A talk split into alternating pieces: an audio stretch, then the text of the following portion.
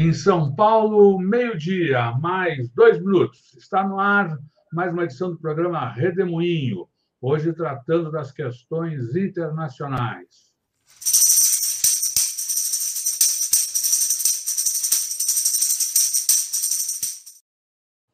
Olá, Gilberto Marimboni, que bom tê-lo aqui nesse redemoinho de quarta-feira. Gilberto Marimboni é professor de Relações Internacionais da Universidade Federal do ABC. O que, que você nos fala nessa semana, Marimboni? Bom, bom dia, Eleonora, bom dia, Rodolfo, bom dia, boa tarde, boa noite a todo mundo que está nos assistindo. O grande tema da semana acontece aqui na vizinhança do Brasil, é na Argentina, e esse processo que resultou numa condenação no dia 6 na, na, na terça-feira na condenação da ex-presidenta, atual vice-presidente da República Argentina e senadora Cristina Fernandes Kirchner. É uma condenação a seis anos de prisão e a proibição perpétua, e está assim na sentença, perpétua, de disputar ou de desempenhar qualquer cargo público, além de uma multa de cerca de 40 milhões de dólares. A acusação feita é um, seria um processo de corrupção, desvio de verbas na província de Santa Cruz, na Argentina. Essa província fica no extremo sul do país, próximo à Terra do Fogo, e é, teria, tá, teria em pauta o desvio de verbas para a construção de estradas, para a construção de, de obras de infraestrutura, para uma construtora que de propriedade de um amigo dos Kirchner.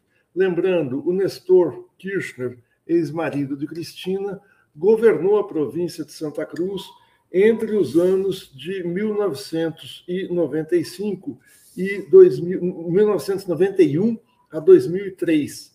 Então, a família tem, a, é, é a província originária da família.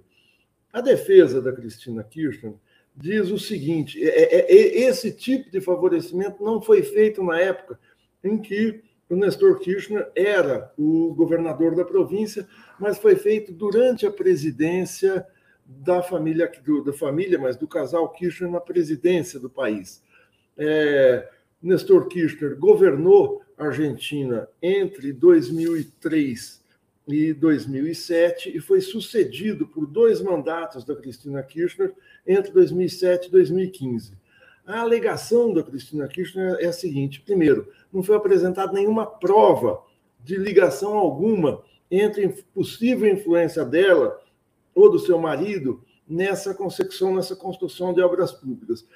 A segunda evidência forte que ela apresenta é a seguinte: entre uma obra pública local numa província e a presidência da República, existem 12 instâncias administrativas, 12 instâncias de Estado, 12 instâncias que são chefiadas não por aliados, mas por funcionários de carreira. E ela fala: seria muito difícil uma ordem direta da presidência da República é, é, furar, ou seja, atravessar essas 12 instâncias sem que ninguém colocasse, é, é, visse, sem que isso desse na vista. Não existe, segundo ela, nenhuma lógica nesse tipo de denúncia. O processo é escandaloso e o processo repete na Argentina o que foi o processo da Lava Jato contra o ex-presidente Lula no Brasil. Assim como aqui, lá, nenhum presidente, ou ex-presidente, ou vice-presidente nunca jamais foi julgado e condenado por corrupção. O que a gente teve na Argentina foi outra coisa nos anos 80 e 90, foi a condenação dos generais da, da, da junta militar que governou o país entre 1976 e 83, que foram condenados por crimes contra a humanidade, crimes de direitos humanos, por, por práticas de tortura, execução, assassinatos, enfim, pelas barbaridades que a ditadura argentina cometeu. Esses, esse julgamento, aliás, está muito bem é, é, mostrado num filme que está no Netflix chamado Argentina 1985. É um belíssimo exemplo do que todos os países democráticos deviam fazer para acertar as contas com o seu passado. Mas voltando, ninguém foi julgado na Argentina jamais com esse tipo de acusação que a Cristina Fernandes Kirchner sofre nesse momento. Isso é, é, é, deve ser olhado com uma visão crítica mais geral na América Latina. Parece que nós estamos tendo, tendo a substituição dos golpes militares de outros tempos, dos anos 60, 70, 80, por golpes do judiciário. E isso não acontece só no Brasil ou só na Argentina. Esse foi o caso, está sendo o caso também das acusações de corrupção e de várias outras contra Pedro Castilho, presidente do Peru, e foi também a acusação pesada feita contra Rafael Correia, que governou o Equador na década passada, nas, durante mais de 10 anos, e que foi condenado por corrupção pela alta corte equatoriana e atualmente encontra-se exilado na Bélgica. Também não é exatamente essa, esse tipo de acusação, mas é, é, é, essas acusações de uma justiça meio torta também vitimaram o ex-presidente Evo Morales na Bolívia essa, esse tipo de justiça que pratica uma exacerbação das medidas legais, tem um nome conhecido que todos sabem, que é o lawfare, que é a perseguição judicial ou a judicialização da política. Essa repetição de, de, de, desse tipo de ação na América Latina lembra aquela história do efeito tango, efeito Orloff, muito visto nos anos 90, quando, graças aos, aos programas neoliberais que quebraram economias faziam com que cada país fosse parecer estar submetido a uma sequência dos problemas que estavam acontecendo em outro. O efeito Orloff, o efeito tango, não se referia à justiça, se referia a problemas econômicos. A Rússia quebrou em 1998 por conta da aplicação de planos ultraliberais que fizer, provocaram uma fuga de capital, a virtual é, é, é, que é a falência do país, foi seguido por uma crise muito profunda na Argentina em 2001, por isso daí o nome efeito Orloff, que era o efeito vodka, que se manifestava na Argentina, e o efeito tango argentino se manifestou na crise brasileira também, aqui na mesma época. Nós estamos tendo o efeito samba da justiça brasileira na Argentina, um processo, repito, muito semelhante ao da Lava Jato. Esse, esse processo é tão, é tão escabroso, é tão problemático, que levou à união de, de todas as alas do Partido Justicialista, do peronismo na Argentina, diante dessa, dessa ascensão, desse verdadeiro ataque pesado da justiça contra a vice-presidenta da República. Todos sabem que há anos o presidente Alberto Fernandes e a vice-presidenta Cristina Kirchner vivem um enfrentamento muito sério sobre a condução da política econômica. Cristina Kirchner não fez nenhuma cerimônia em tornar público essa dissonância, falou dessa questão da discordância que tinha do governo, tanto no Senado quanto em manifestações públicas. Eles se afastaram recentemente, mas há dois dias, na segunda-feira, o presidente Alberto Fernandes fez um pronunciamento na televisão, extremamente ousado e corajoso, que, sem citar o nome da vice-presidenta Cristina Kirchner, mostra como a justiça argentina se interage com o alto empresariado do país, com os meios de comunicação, em, em, em, em operações, em ações pouco claras para a opinião pública. O que, que denunciou o vice-presidente Alberto Fernandes nesse pronunciamento nacional? Ele denuncia uma viagem secreta feita por altos empresários do setor financeiro e produtivo, ex-alto funcionários do governo Maurício Macri, o governo ultraliberal que antecedeu Cristina Kirchner, dois altos dirigentes do Grupo Clarim. O Grupo Clarim equivale na Argentina ao Grupo Globo no Brasil, é o mais poderoso é, é, é, grupo de comunicação do país que está presente não só em jornais, televisão, mas na internet, em, em, em, várias outras instâncias de imprensa regional, de sites regionais. É um verdadeiro monopólio das comunicações. E, juntamente com esses empresários e com os CEOs, com, com a cúpula do Grupo Clarim, vários juízes e membros do Ministério Público, inclusive um juiz chamado Julian Ercolini, que fez parte da, da, da, do, do, tribunal que condenou, da ação que condenou Cristina Kirchner. O Alberto Fernandes é, conta que foi feito um voo fretado num avião privado de Buenos Aires até uma região do Lago Escondido, o nome é bastante sugestivo, e não se sabe do que tratava.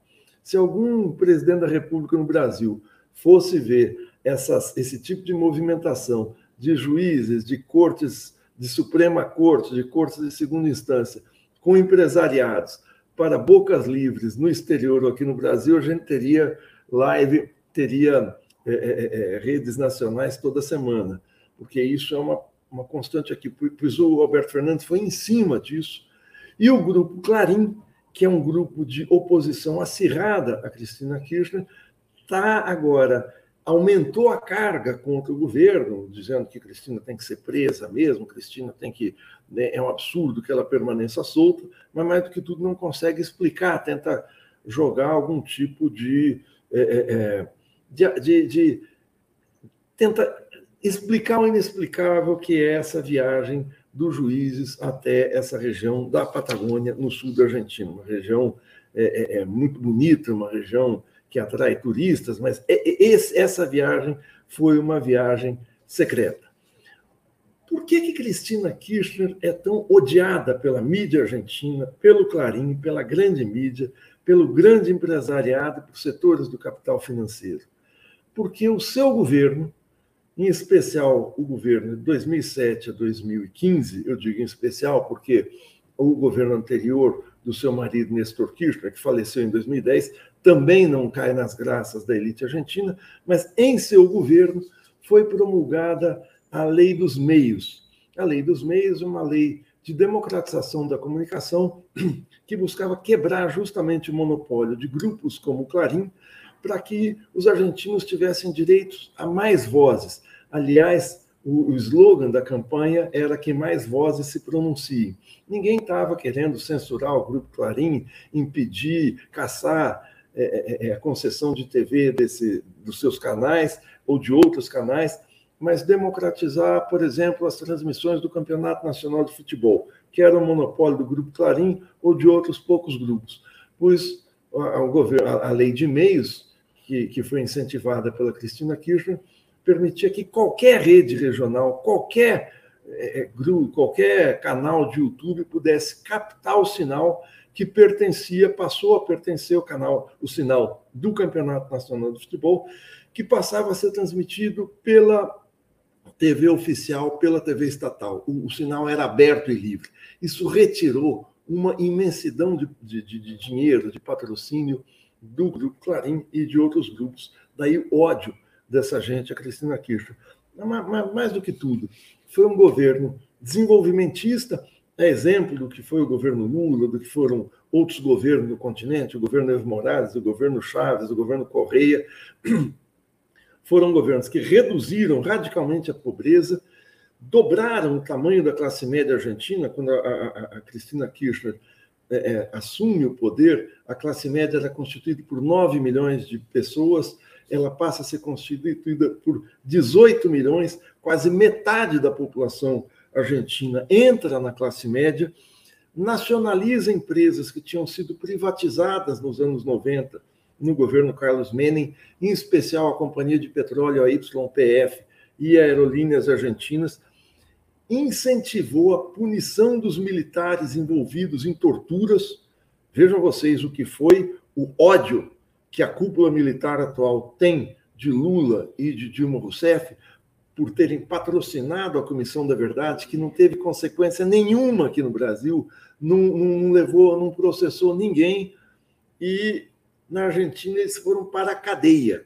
E a Cristina incentivou esse tipo de coisa, não só incentivou, como fazia pronunciamentos em favor da punição e ganhou aliança de vários grupos de direitos humanos pelo mundo todo.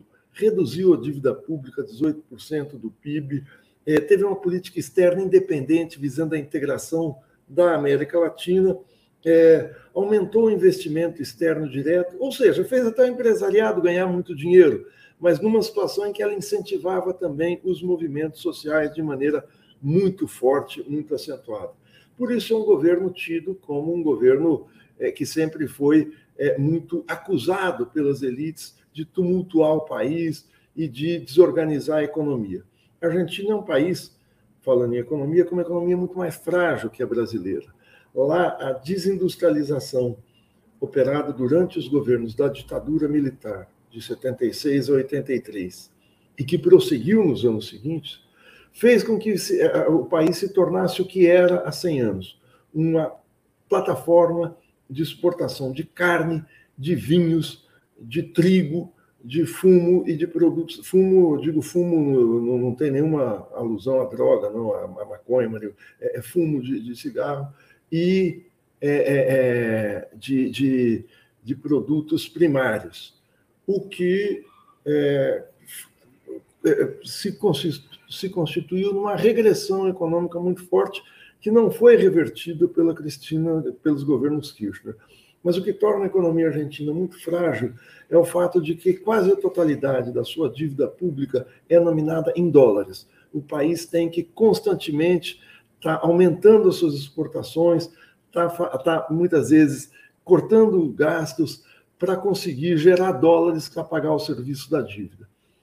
Isso foi acentuado no período 2015-19, justamente o governo que sucedeu o mandato de Cristina Kirchner e que foi anterior ao de Alberto Fernandes, eleito em 2019, que é o governo de Maurício Macri. A dívida pública disparou, o governo teve que recorrer a um empréstimo de 41 bilhões de dólares junto ao Fundo Monetário Internacional, com condições draconianas de pagamento. A pobreza aumentou muitíssimo no, no, no governo Macri, o desarranjo econômico foi muito sério e o governo Macri tenta voltar nas eleições de 2023 e o processo contra Cristina faz parte desse tipo de ação. Vale lembrar que essa é uma condenação em primeira instância, ainda há duas instâncias superiores e cabe recurso. É um processo que vale ir à segunda instância e vale ir à Suprema Corte. A Cristina tem imunidade parlamentar por ser senadora pela província de Buenos Aires e por Santa Cruz a legislação argentina permite essa biterritorialidade do mandato, e ela teria que sofrer uma espécie de impeachment, teria que ter ser destituída do seu cargo para poder ser processada. É, o, o, eu quero. A Cristina Kirchner é uma personagem absolutamente fantástica na vida argentina. Como me fala um amigo economista argentino, uma das vezes que eu tive lá, a Cristina, depois de Juan Domingo Perón, o histórico presidente entre 1946 e 55, que promoveu o desenvolvimento, a reorganização do Estado argentino e que até hoje sobrevive como mito no país, por ter feito leis trabalhistas, por ter feito um governo nacionalista, embora conservador em muitos aspectos, mas ele diz que depois do Perón, a figura política argentina mais influente e poderosa dentro da centro-esquerda é Cristina Fernandes Kirchner. A, a, Cristina não é apenas uma mulher que chega à presidência da República, que já seria muito em países machistas como o nosso. A Cristina Kirchner é uma exímia articuladora política, ou seja, não é uma líder de massas, uma líder popular muito expressiva, mas ela articulou na eleição de Alberto Fernandes em 2019 a recomposição de todas as alas do Partido Justicialista, do Partido Peronista, que é dividido em facções, em tendências, em correntes, ela conseguiu unificar habilmente. Ela não foi candidata a presidente, embora ela tivesse uma popularidade muito alta. Ela, ela, ela, ela convida Alberto Fernandes, que é uma liderança mais moderada, para ser presidente e fica como vice. Eu tive na posse da Cristina Kirchner e é preciso dizer o seguinte: ela é muito mais popular do que o presidente da República. Basta dizer que na, na, na festa da, da, posse, na festa popular, em frente à Casa Rosada, na Praça de Maio, um imenso largo na, no centro de Buenos Aires, tinha ali, não sei calcular, mas fala-se na época que tinha mais de 300 mil pessoas, é possível, mas estava aquela massa compacta que você não consegue se mexer, e um palco, depois da posse da Cristina no Senado, após do, do, Alberto, olha, eu aqui falando da Cristina, na posse do Alberto Fernandes, no Senado e na Casa Rosada, é montado um palco com bandas de rock argentino dos anos 80 tal, e logo em seguida são apresentados o presidente da República, Alberto Fernandes, aparece no palco, vai fazer um discurso, e em seguida sua vice. e telões por, por, toda a Praça de Maio. Quando Alberto Fernandes aparece, sai do, da Casa Rosada e é apresentado, ele é ovacionado, ele é aplaudido e tal. Quando em seguida, dois minutos depois, chega Cristina Kirchner, a Praça de Maio parece que vai desabar. É uma coisa assim de arrepiante.